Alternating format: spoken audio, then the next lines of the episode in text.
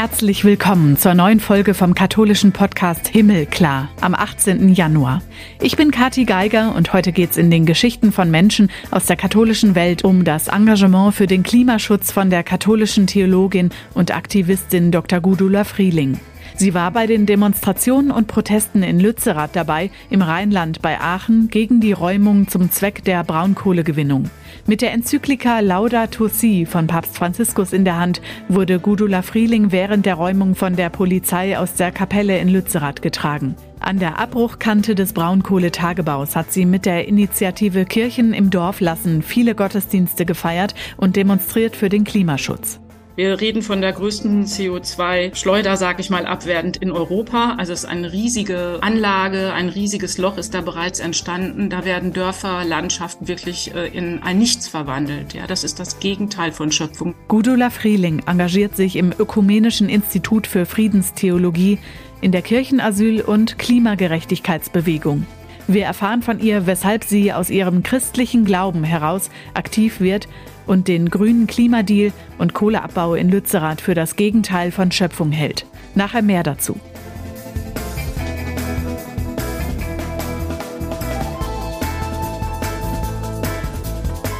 Vorher habe ich noch, was gerade in der katholischen Welt wichtig ist. Der australische Kurienkardinal George Pell ist tot. Er ist im Alter von 81 Jahren in Rom gestorben an den Folgen einer Hüftoperation. 2014 hatte Papst Franziskus ihn zum Finanzchef der römischen Kurie ernannt. Er galt jahrelang als enger Berater vom Papst und als einer der mächtigsten Männer im Vatikan. 2019 ist er damals in die Schlagzeilen geraten, als ihn ein Strafgericht in Melbourne wegen angeblichen sexuellen Missbrauchs zu einer mehrjährigen Gefängnisstrafe verurteilt verurteilte. Nach 13 Monaten wurde er aus Mangel an Beweisen freigesprochen und aus dem Gefängnis entlassen.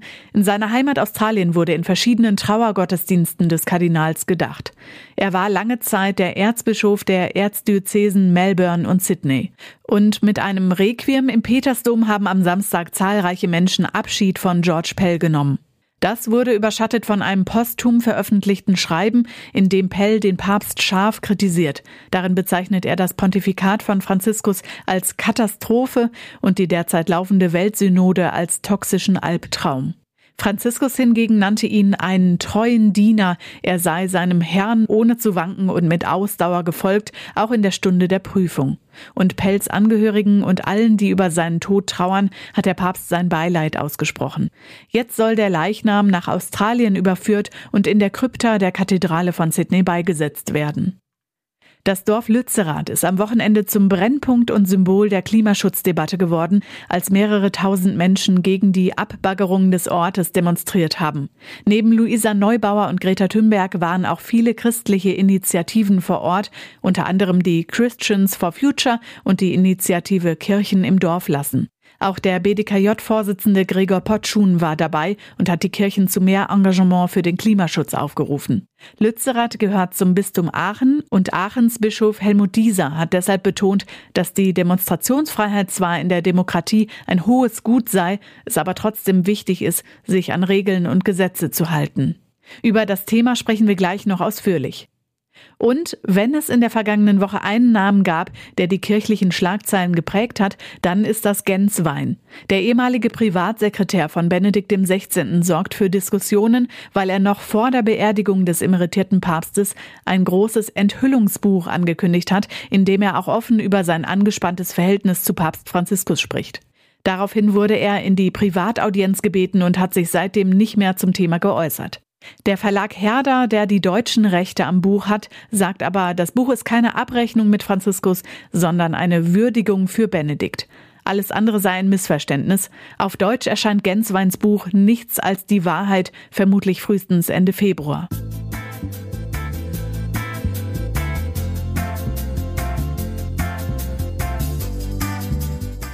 Zu Gast im Himmelklar-Podcast ist heute Dr. Gudula Frieling, freiberufliche katholische Theologin und Aktivistin. Wofür sie sich engagiert und was für sie die Demonstrationen und die Räumung von Lützerath in den vergangenen Tagen bedeuten, besprechen wir gleich ausführlicher. Hallo, Frau Frieling. Guten Tag, Frau Geiger. Sie haben an der Uni in Dortmund katholische Theologie gelehrt. Wie sind Sie überhaupt zur Theologie gekommen?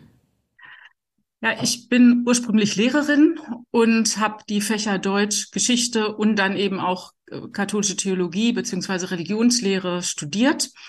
Ähm, ja, und mit der Theologie äh, habe ich immer, ähm, äh, ja, hat mir, sie hat mich immer angezogen und abgestoßen, sag ich mal so. Ich hatte so, ähm, am Ende konnte ich sie nicht loslassen und habe dann zuerst meine Fächer studiert und auch als Lehrerin gearbeitet ähm, und Theologie so Schritt für Schritt dann abgeschlossen. Zunächst habe ich mir nach meinem Studium in Münster noch ein Jahr gegönnt, wo ich dann ausschließlich Theologie studiert habe und gleichzeitig in der Schulseelsorge gearbeitet habe. Und später habe ich dann promoviert. Da war ich aber schon Lehrerin und hatte auch schon drei Kinder und ähm, habe dann meine Promotion 2016 veröffentlichen können. Für mich ist, äh, ja, ich glaube, ich wollte einfach ich hatte ein ganz großes Interesse, wirklich äh, die Dinge zu verstehen. Also ich hatte immer viele Fragen an meinen Glauben und da hat mir die Theologie schon verholfen, geholfen, einen Standpunkt zu entwickeln. Ich habe dann aber festgestellt, ähm, dass ich in der Kirche, wie sie verfasst ist, ähm, eben schon Freiraum brauche, um das auch leben zu können. Und deswegen habe ich mich dann 2019 entschieden, als freiberuflich arbeitende Theologin mich aufzustellen und dann ein bisschen die Dinge auch so auf mich zukommen zu lassen wie können ja. wir uns das vorstellen? Also wie ist Ihr Alltag und wie bringen Sie da die Theologie dann jetzt ein? Ich bin einerseits auch äh, Mitglied im Ökumenischen Institut für Friedenstheologie, wo wir Tagungen machen und auch jährlich ein Jahrbuch rausgeben. Das ist für mich wichtig, so als Bezugspunkt. Ich ähm, halte ab und zu Vorträge und ähm, gebe Seminare. Ähm, meine Themen sind so, dass die jetzt, ähm, das ein bisschen schwierig ist, sich damit äh, Gehör zu verschaffen. Und ich finde es auch ganz spannend, dass jetzt im Moment haben wir als Kirchen im Dorf lassen, wo ich mich eben auch engagiere und wo wir ja seit ähm, zwei Jahren Gottesdienste an der Kante feiern, eben besonders große Aufmerksamkeit, weil wir da jetzt quasi im Zentrum von einem so großen politischen Konflikt mitstehen mit vielen anderen.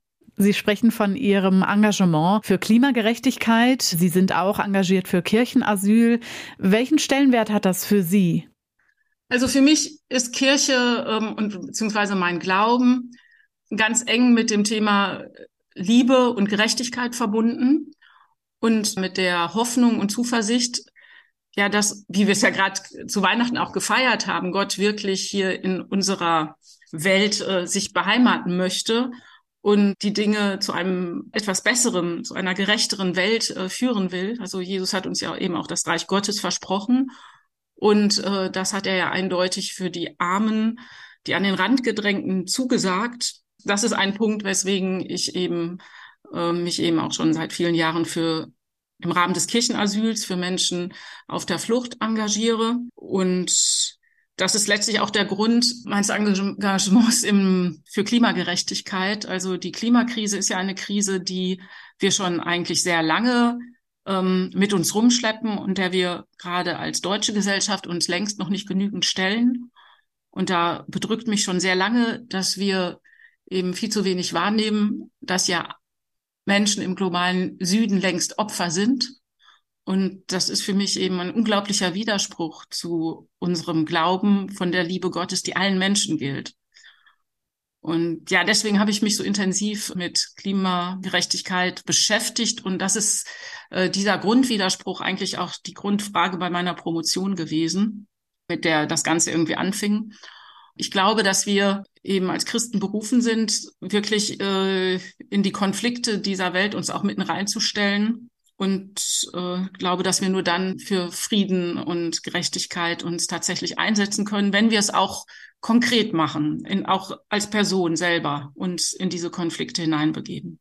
Also als Taten und sich einmischen, kirchlich gesprochen ja für die Schöpfung, fürs Klima. Wie sieht Ihre christliche Begründung dafür aus? Es geht jetzt, geht natürlich darum, ein Klima aufrechtzuerhalten, in dem wir als Menschen überhaupt äh, leben und überleben können. Das ist nämlich bedroht. Äh, ich denke, wir müssen uns tatsächlich äh, dieser Wahrheit, dieser, äh, dieser Realität stellen, mit der uns der Klimawandel konfrontiert. dass wir nämlich eben eine, einen beständigen Anstieg der Temperaturen haben. Auch wenn wir viel von Klimawandel reden, haben wir das bislang überhaupt nicht aufgehalten. Weder in Deutschland und noch global. Und äh, wenn es jetzt um Klimagerechtigkeit geht, ich habe also oder um die Aufrechterhalten dieses Klimas, mhm. ähm, dann äh, ja muss man sich erstmal dieser diesem Problem wirklich ernsthaft stellen da war mir jetzt äh, oder ist mir auch die Enzyklika von Papst Franziskus tatsächlich eine Hilfe, der da eben sehr deutlich unterscheidet zwischen zwei verschiedenen Weisen mit diesem Problem umzugehen. Er sagt, wir haben da einmal das technokratische Paradigma, das versucht, die Dinge eben technisch zu lösen, immer mit neuen technischen Ideen. Und das ist ja auch, was uns aktuell unsere Bundesregierung und mehr noch die davor, stärker noch die davor versprochen hat, eben durch technische Innovation dieses Problem äh, bewältigen zu können, also ein grünes Wachstum ähm, äh, jetzt generieren zu wollen. Und ich glaube, dass das eine Illusion ist und dass wir eben stattdessen zu einer Lebenshaltung kommen müssen, die eben auch dem christlichen Glauben viel eher entspricht, dass wir Empfänger des Lebens sind, das Gott uns schenkt und eben lernen müssen, mit der Natur zu arbeiten und uns mit dem zu begnügen, was sie uns anbietet und nicht das Gegenteil tun, nämlich so viel als irgend möglich aus ihr herauszupressen. Ähm, das sind so Formulierungen auch aus Laudato Si, also dieser Umweltenzyklika des Papstes. Also ich glaube, wir müssen dafür eben unsere Ökonomie ändern. Und das sind natürlich riesige ähm, Veränderungsprozesse, vor denen wir stehen. Und ich glaube, das werden wir nur erreichen, wenn sehr, sehr viele Menschen sich klar machen, worum es hier gerade geht. Ähm, dass nicht, sie nicht erwarten können, dass andere, die gerade in Amt und Würden sind, diese Dinge für sie lösen werden. Also wir brauchen eine ganz starke Bewegung dafür, dass wir die CO2-Emissionen jetzt wirklich ganz rasant ähm, senken in den nächsten ein, zwei Jahren. Das muss Vorrang haben. Sonst werden wir uns in den nächsten zwei, drei, vier Jahren irgendwann oder vielleicht auch zehn Jahren irgendwann vor katastrophischen Verhältnissen stehen, die wir da nicht mehr aufhalten können, weil eben Kipppunkte drohen. Das sind eben sich selbst verstärkende Elemente im Klimasystem, wie zum Beispiel, dass der ähm, Amazonas, der brasilianische Regenwald, ähm, zu Savanne werden könnte oder dass das Meer versauert. Also sind ähm, große Gefahren, denen wir gegenüberstehen. Und ich meine, dass wir gerade als Christen doch befähigt sein müssten, uns dieser beängstigenden Realität zu stellen, weil wir ja auf Gott vertrauen und ja letztlich gehalten sind äh, von seiner Liebe und uns ja deswegen ruhig auch so ähm, so einem schwierigen äh, verunsichernden Thema zuwenden können, aber eben auch tatsächlich müssen. Die Kirche im Dorf lassen ist ja einer der Punkte, wo sie sich engagieren, haben Gottesdienste gefeiert, ja auch an der Abbruchkante und in und um Lützerath herum. Lützerath steht da jetzt als Symbol, würde ich mal behaupten, dass das eine Dorf geräumt wird und dann die Kohle dort abgetragen wird oder nicht, würde nicht zu einem weiteren Kipppunkt werden. Weshalb ist Ihnen dieses eine Dorf jetzt so wichtig? Naja, es geht jetzt hier schon ganz realistisch um 280 Millionen Tonnen äh, Braunkohle, die verfeuert werden sollen. Das darf man wirklich nicht kleinreden. Wir reden von der größten CO2 ähm, Schleuder, sage ich mal, abwertend in Europa. Also es ist eine riesige ähm, Anlage, ein riesiges Loch ist da bereits entstanden. Da werden Dörfer, Landschaften wirklich äh, in ein Nichts verwandelt. Ja, das ist das Gegenteil von Schöpfung. Das kann man da an dem Ort erleben. Und ich ähm, lade alle ein, sich das mal wirklich vor Ort anzugucken, da mal hinzufahren. Dann ähm, spürt man, was da los ist. Und wenn man dann noch ein bisschen sich damit beschäftigt, dass diese Emissionen ja nicht in Deutschland bleiben, sondern gemeinsam mit anderen äh, eben unseren Planeten verschmutzen und zu einem auf Dauer für die menschliche Spezies tödlichen Ort machen, dann äh, kann man auch die Kraft entwickeln äh, zu einem deutlichen Nein. Wir müssen uns natürlich klar machen, dass das, was wir in Deutschland machen, international wahrgenommen wird und äh, andere Menschen beflügelt, andere Länder beflügelt auch zu mehr Klimaschutz oder auch ähm, äh, deprimiert oder sagt, mhm. naja, oder auch erfreut, Deutschland macht auch nichts, dann können wir auch weitermachen mit der Party. Und ähm, deswegen, ähm, wir sind eben eine Weltgemeinschaft und ähm, gerade als Christen glauben wir ja sogar, ähm, dass wir eigentlich eine Einheit als Mensch, das Menschengeschlecht, also als Mensch, Menschheitsfamilie sind oder sein sollten. Und äh, da können wir nicht äh, irgendwie an dem Schicksal von Menschen in Ostafrika, wo jetzt gerade seit vier Jahren bereits eine brutale Hungersnot herrscht, äh, dran vorbeisehen oder Bangladesch, das äh, eben von extremen Überschwemmungen bedroht ist, oder Pakistan, das haben wir ja gesehen im letzten Jahr, ein Drittel des riesigen Landes stand unter Wasser. Das sind Katastrophen, die müssten alle nicht sein, die werden aber schlimmer werden, wenn wir nicht endlich dieses Thema ernst nehmen. Und ähm, ich denke, der Klimawandel kann auch eine Chance sein, als sich als Menschheit neu zu begreifen. Und ja, das versuchen wir, haben wir versucht in Lützerath zu leben. Also wir haben da eine ähm, Gemeinschaft aus sehr, sehr vielen verschiedenen Gruppen aufgebaut. Oder diese Gemeinschaft ist dort zusammengewachsen. Und das war auch nochmal ganz, jetzt die letzte Woche wirklich extrem für mich ein einschneidendes Erlebnis, was da passiert ist, dass ich auch für mich selbst noch noch überhaupt erst fertig sortieren muss. Da bin ich noch nicht am Ende mit, das so, das zu reflektieren. Was aber sicher ist, ist, dass, ähm, ja, dass wir da gemeinschaftlich Menschen ganz vielen aus sehr unterschiedlichen Zusammenhängen kommt, äh, da gemeinsam für ein, für Gerechtigkeit äh, einstehen. Und es ist eben letztlich natürlich mehr als nur zu sagen, wir müssen jetzt diese fossile Wirtschaft aufhalten. Wir wollen eben auch eine Gesellschaft, äh, die nicht von Gewinnmaximierung bestimmt ist, sondern ähm, in der eben das Leben ähm, aller Menschen wichtig ist und wir nicht akzeptieren, dass ein Teil unserer Schwestern und Brüder verhungert, verdurstet und seinem Schicksal überlassen wird. Und Sie eben mit dem christlichen Hintergrund, den Sie dann ja eingebracht haben, Sie waren aktuell dabei ähm, in den letzten Tagen bei den Demonstrationen in Lützerath. Mhm. Sie waren auch am Samstag dabei, als ja sehr viele, mehrere tausend äh, Demonstrantinnen und Demonstranten für den Klimaschutz ein Zeichen setzen wollten oder gesetzt haben. Wie haben Sie es persönlich erlebt? Ich war auch bei der Räumung dabei ähm, der Samstag, äh, ja, das war für mich sehr eindrucksvoll, zunächst an der Demo teilzunehmen. War ein bisschen hin und her äh, gerissen, gehe ich zu meinen Freundinnen und Freunden von äh, Kirchen im Dorf lassen. Ähm, oder gehe ich mit den Scientist Rebellion mit, mit denen war ich dann letztlich unterwegs, habe aber die anderen auch getroffen und wir haben eben erst einen großen Demonstrationszug gebildet, sind dann zu dem, ähm, zu diesem Feld gegangen, wo auch die Abschlusskundgebung stattfand.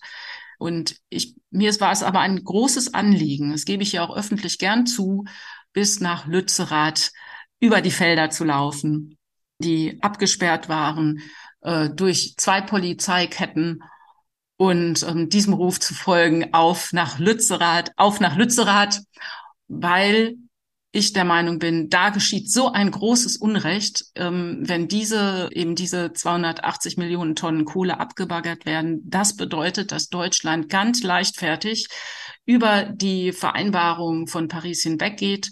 Das gefährdet die internationale Zusammenarbeit, das gefährdet die Verlässlichkeit Deutschlands in der Klimapolitik. Und ja, das ist für mich einfach nicht hinnehmbar. Und ich hatte an diesem Tag so das großartige Gefühl, zunächst ähm, hier ähm, lassen sich Menschen nicht einschüchtern. Sie gehen hier den Weg der Gerechtigkeit, auch wenn er gerade ihnen versperrt wird. Und zwar durch äh, Polizeikräfte, die unser Staat da bereitstellt, mit sehr viel äh, finanzieller Kraft, sehr viel, ähm, einem Riesenaufwand ist ja Lützerath innerhalb der letzten Woche geräumt worden. Ja. Und, und ja auch Häuser abgerissen, da sind sie schon weiter vorangeschritten. Also man hat sehr schnell geräumt, mit äh, Androhung und äh, auch Herbeiführung von Schmerzen gedroht, äh, geräumt, die Menschen geräumt und dann unmittelbar alles, was uns mhm. da äh, viel bedeutet, äh, schnell zerstört. Es fing an mit unserer Albenkapelle und äh, setzte sich fort mit der Zerstörung der Küfer, der Küche für alle, mit dem denkmalgeschützten Hof von Landwirt Heukamp dem Paulahof und anderen Gebäuden. Ich persönlich habe das als etwas sehr Brutales erlebt. Ähm, wir haben alle sehr gelitten, auch als wir dann wieder zu Hause waren und hörten, wie schnell eben diese Zerstörung voranschreitet. Und ich erkenne da wirklich ein großes Unrecht und wir üben da äh, zivilen Widerstand. Ähm, ich bin der Meinung, es gibt Grenzen ähm, dessen, was der Staat äh, tun kann. Wir haben als Gesellschaft jetzt nicht das Recht, auch als demokratische Gesellschaft haben wir nicht das Recht, äh, die Zukunft ähm, der jungen Generation und der Generation der danach kommen, äh, aufs Spiel zu setzen, beziehungsweise beim Klimawandel ist es wirklich so, wir zerstören ihre Zukunft. Wir setzen sie nicht nur aufs Spiel. Ähm, wenn wir diese, mit dieser Wirtschaft äh, fortfahren, die eben auf, auf fossilen Brennstoffen beruht, zerstören wir die Grundlagen des Lebens, ähm, ja, die wir von Gott empfangen. Und da gilt es, Widerstand zu leisten gegen. Und wir müssen auch die Natur, natürliche Ökosysteme heilen. Also heilen, was verwundet ist. Das geht, da geht es nicht nur um Menschen, sondern eben auch um, um unser Verhältnis zur Tier- und Pflanzenwelt diese pro prophetische Idee ähm, sollten wir auf sie ausweiten. Und tatsächlich noch mal einmal komme ich noch mal kurz zurück auf äh, Laudato Si. Papst Franziskus ruft da tatsächlich zum Widerstand gegen das technokratische Paradigma auf. Das kann man, dieses technokratische Paradigma kann man in Lützerath wirklich erleben. Dieser Braunkohlebagger ist riesig dimensioniert und ähm, ja, der droht jetzt eben den, eben diese kostbare Erde abzubaggern. Das Dorf ist schon zerstört. Und unser Kampf ist aber noch lange nicht äh, am Ende. Greta Thunberg hat das sehr schön gesagt, am Samstag auch. Ähm, noch ist die Kohle, liegt die Kohle unter Lützerath und wir werden uns jetzt dafür einliegen, dass sie im Boden bleibt. Keep it in the ground. Dafür werden wir jetzt weiter kämpfen. Sie haben vorhin vorgeschlagen oder eingeladen, sozusagen, sich das persönlicher mal anzuschauen, damit man das äh, versucht zu begreifen. Wie sind Sie mit der Situation umgegangen, da dann zu stehen an der Abbruchkante im Tagebau? Also das ist schon immer wieder bedrückend. Wenn ich dorthin kam, habe ich immer mit Erschrecken festgestellt, es ist schon wieder kostbares Land in diesem riesigen Loch verschwunden. Und ähm, ja, gleichzeitig, wie gesagt, wir hatten dort eben auch äh, dieses Dorf, wir hatten dort eine Gemeinschaft, die sehr getragen hat, die sehr einladend war. Ich war jetzt ja, gehört ja nicht zu denen, die dort äh, dauerhaft für mehrere Wochen gelebt hätten, sondern ich kam da für einen Tag und habe eben manchmal habe jetzt ähm, zwischenweilig und auch am Ende da eben aber auch im Dorf gewohnt, am Ende in der Scheune übernachtet. Also die Gemeinschaft trägt, die es, es ist äh, ähm, und auch unsere Gottesdienste an dem Ort, dem Ort dieser Zerstörung haben ja erstaunlicherweise doch immer sehr viel Kraft uns gegeben, uns eben für das Leben einzusetzen und äh, Gott gerade an dieser, an diesem Ort um seinen Segen und seine Kraft und seinen Schutz äh, zu bitten. Aber meine Vorstellung vom christlichen Glauben ist eben, da müssen wir dann eben auch Gott, der uns dazu ruft, das Leben zu hüten, auch beiseite, zur Seite stehen. Also ich habe nicht so eine Vorstellung, äh, wir beten und warten mal ab. Also es gilt dann auch tatsächlich für Gerechtigkeit zu kämpfen. Und so lese ich auch die Evangelien. Also Jesus ist ja tatsächlich auch in Konflikt geraten mit den Menschen, die in seiner Zeit politisch mächtig waren. Wie weit würden Sie denn gehen? Haben Sie sich auch schon mal irgendwo festgeklebt beispielsweise? Ja, das habe ich auch schon getan, ja. Aber nicht im Rahmen meines Engagements bei Kirchen äh, im Dorf lassen. Ja, also darin drückt sich für mich die Entschiedenheit aus. Äh, also das, ähm, wir haben jetzt, das ist definitiv so, ist übrigens auch eine Formulierung aus Laudato Si. Wir haben keine Zeit mehr zu verlieren. Wir müssen, und die Enzyklika äh, ist 2015 erschienen. Also wir erinnern uns an den Weltklimabericht im letzten Jahr. Äh, wir müssen diese Steigerung der Emissionen beenden. Wir müssen die Kurve so wirklich nach unten bringen, genauso wie bei der Corona-Kurve. Und auch da haben wir gesehen, die Politik kann, wenn sie will, der wird also die, die Wirtschaft lenken. Und darum geht es. Wir brauchen wirklich ähm, eine andere Ökonomie, die eben nicht auf Gewinnmaximierung ausgerichtet ist, sondern auf Erhalt unserer Lebensgrundlagen. Und ja, dafür setze ich mich mit aller Entschiedenheit ein. Dafür müssen wir jetzt erstmal begreifen, in welchem Notstand wir uns gerade befinden. Wir befinden uns in einem klimapolitischen Notstand. Und ähm, wenn wir ein bisschen Empathie haben für die Menschen in Ostafrika. Also brauchen uns eigentlich nur ein bisschen umzugucken und uns klarzumachen, es sind unsere Schwestern und Brüder dort, die dort leiden, in Kenia beispielsweise. Dann ähm, ist das nicht so schwer, finde ich. Dann auch mit solchen Mitteln wie so einer Autobahnblockade den Menschen in Deutschland vor Augen zu führen, ähm, wir, es geht nicht so weiter, wie wir das jetzt gerade machen. Ich bin der Meinung, es braucht eben diesen zivilen Widerstand, um anderen die Augen zu öffnen. Das scheint ja so zu sein. Es hilft nicht, nur Bücher zu schreiben, Artikel zu schreiben oder jetzt auch so einen schönen Podcast zu machen. Wir müssen uns wirklich selbst in den Konflikt als Person einbringen. Und das geschieht, wenn ich eben diesen zivilen Widerstand übe und Dinge tue, die eigentlich laut Gesetz nicht legal sind, dann überschreite ich eine Grenze und bringe dadurch unsere Gesellschaft eben in die Bredouille, das zu bewerten. Dann müssen sie sich mit meinen Argumenten und Fragen auseinandersetzen und das betrifft uns dann aber persönlich in einem sehr radikalen Maß natürlich, wie diese Bewertung ausfällt. Wie kommen wir dann weiter? Also wie können wir das Ziel, den Klimaschutz erreichen, anschließend? Naja, die, die, ähm, was wir bräuchten, ist ja nicht so schwierig. Ne? Wir, wir, ähm, es gibt ähm, viele Maßnahmen, die jetzt äh, man ergreifen kann, auch jetzt sofort ergreifen kann. Ähm, ganz banale Sachen sind ähm, eben zum Beispiel so ein Tempolimit, Tempolimit 100 auf deutschen Autobahnen. Ähm, wir brauchen einen sehr günstigen Nahverkehr, um die Menschen von der Abhängigkeit vom Auto ähm, zu befreien. Ähm, ja, wir brauchen aber auch wirklich einen anderen Umgang mit der Natur, einen anderen Blick, eben weg von dem, von diesem Gefühl, es muss immer alles schnell gehen, Hauptsache schnell, sondern eben einen achtsamen Umgang mit äh, unseren Ressourcen und unseren Gütern. dazu gehört zum Beispiel auch ein achtsamer Umgang mit Lebensmitteln, den man, was haben wir auch in Lützerath sehr äh, schön erlebt, wie man das machen kann. Also es steht ja diese Forderung nach einem Lebensmittelgesetz im, im Raum in Deutschland, wie das auch in Frankreich schon praktiziert wird. Jetzt kennen wir den Hintergrund Ihres Engagements und wo Sie hinwollen. Was gibt Ihnen, Frau Frieling, bei all dem Hoffnung? Ja, also ich weiß nicht, ich liebe das Leben. Ich liebe gibt's, ich, ich sehe, dass die Menschen eigentlich, äh, also ich glaube, dass wir einfach die, die Kraft haben, uns auch dieser Wirklichkeit zu stellen. Ich sehe aber eben gleichzeitig, dass sehr viele Menschen dieses Problem verdrängen, obwohl wir es inzwischen so dermaßen vor der Tür liegen haben. Mhm. Mit diesem warmen Silvester jetzt im vergangenen Jahr. Äh, das war ja fast beängstigend, 18, 19 Grad. Also wir sehen es ja der Natur an, äh, dass sie durcheinander gerät. Also ich weiß nicht, ob die Frage nach Hoffnung immer so weiterträgt. Also ich habe die Hoffnung, ich kann nicht genau begründen, woher ich sie habe. Wichtig ist, denke ich, jetzt zu handeln. Gott hat uns dieses Leben geschenkt.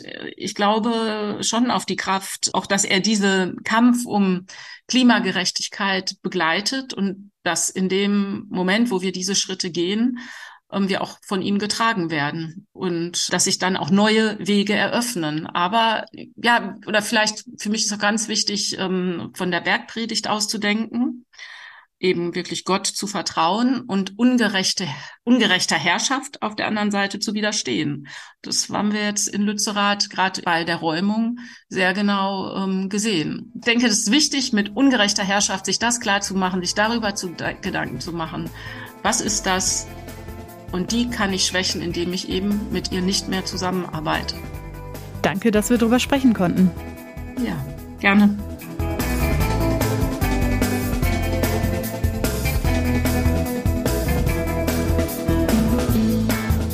Alle Gespräche vom Himmelklar Podcast findet ihr auf euren Podcast-Plattformen. Im Internet gibt's uns auf himmelklar.de und die Gespräche nochmal zum Lesen auf katholisch.de und domradio.de. Nächste Woche ist Renato Schlegelmilch für euch da. Ich bin Katharina Geiger. Macht's gut!